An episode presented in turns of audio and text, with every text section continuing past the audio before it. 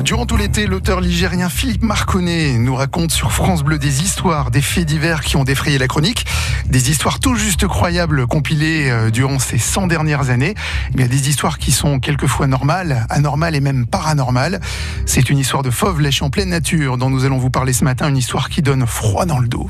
En cette fin décembre 1905, le cirque Giuliano quittait la bonne ville de Saint-Étienne et chargeait sept cages de sa ménagerie dans des wagons de marchandises.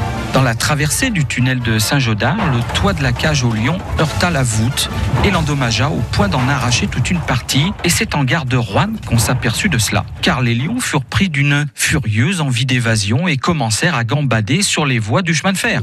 Alors pour faire face à ces fauves en liberté, gendarmes et employés de la gare armés jusqu'aux dents, improvisèrent un véritable safari. Les trois lions, Pacha 1, Pacha 2 et Makada, furent abattus sans aucune pitié. Une fois cette boucherie achevée, on se rendit compte en lisant la fiche du convoi qu'il manquait un fauve. Où était donc passé Ménélique, le quatrième lion? Évidemment, la rumeur fit le tour de la ville de Rouen en moins d'une heure. J'ai vu une grosse bête. On le vit fouillant dans les poubelles de l'abattoir. On le vit dans les massifs de la place des promenades popules, se désaltérant dans le grand bassin. Bref, une grande psychose au lion s'empara de Rouen. Pourtant, la, la, pauvre bête était bien loin des lieux où on l'entendait. Après l'incident du tunnel de Saint-Jodard, Ménélique tomba du train et se retrouva sur le ballast.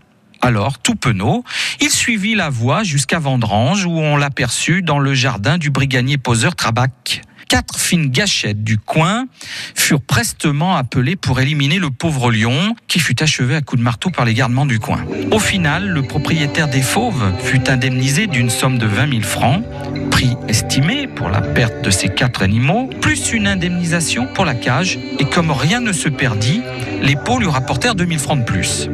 Rareté suprême. En ce soir du 24 décembre 1905, les Rouennais purent se délecter de rôti de lion, qui, paraît-il, avait le même goût que du veau un peu âgé. Vous n'avez pas terminé votre dîner. Il faut finir.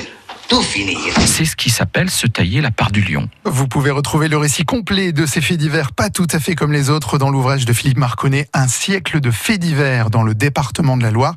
C'est sorti aux éditions de Brochet et bien évidemment disponible dans toutes les bonnes librairies ligériennes. À suivre, eh bien la cuisine de l'été avec de la pastèque au menu. Mmh, mais c'est parfait ça en cette période d'été. France Bleu.